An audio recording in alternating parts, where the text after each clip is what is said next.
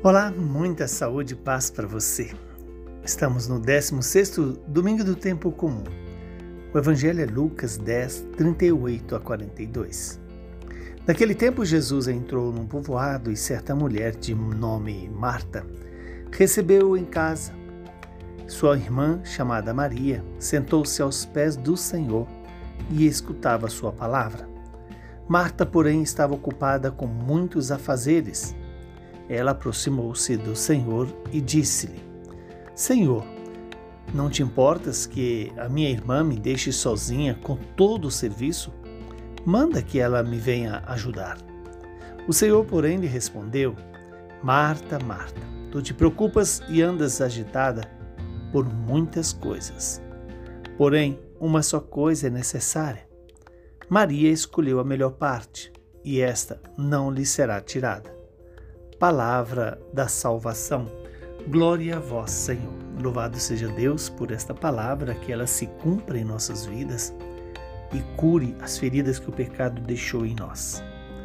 Estamos diante de um texto que é muito conhecido. A visita que Jesus faz à casa de Marta e Maria. Marta é quem recebe, na casa, o próprio Senhor. Mas é Maria que percebe que esse tempo é o tempo de escutar a palavra de Jesus. Ela senta-se aos pés do Senhor e gasta o seu tempo escutando o Senhor. Marta, agitada e preocupada com tantos afazeres, reclama para o Senhor: Senhor, não te importas que a minha irmã me deixe aqui sozinha com tanto serviço? Manda que ela me venha ajudar. E a resposta de Jesus é para mim e é para você. Tu te preocupas e andas agitada por muitas coisas. Porém, uma só coisa é necessária. Maria escolheu a melhor parte, e esta não lhe será tirada. Vejamos que aqui estamos diante de uma realidade em que todas as duas coisas são importantes, fazer as coisas da casa, mas escutar o Senhor naquele momento era o mais importante. Aqui está a sabedoria que Deus quer nos dar e nos ensinar. Saber aproveitar o tempo certo para fazer a coisa certa. Há tempo de trabalhar, mas há tempo de contemplar o Senhor. Há tempo de escutá-lo e deixar que ele fale ao nosso coração. E Jesus então deixa muito claro que é, a melhor coisa naquele momento, a coisa que era necessária, Maria escolheu sentar-se aos pés do Senhor, ouvi-lo, deixar-se instruir pela sabedoria do alto, deixar-se conduzir pela verdade que santifica, que restaura, que cura, que nos dá ânimo para continuar o nosso trabalho.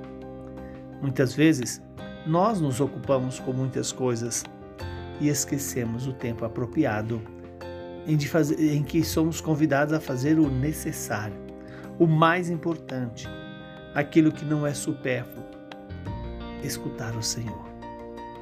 Que o Deus de misericórdia nos dê essa graça de sentarmos diante do Senhor e saber o tempo certo de ouvi-lo. Como também precisamos saber o tempo certo de fazer as coisas do dia a dia, sem perder a clareza e a oportunidade da presença do Senhor, que vem para falar conosco, para se comunicar conosco. Que Deus Todo-Poderoso nos abençoe, nos proteja, nos livre do mal e nos dê a santidade. Ele que é Pai, Filho e Espírito Santo. Amém. A paz, saúde para você e para sua família.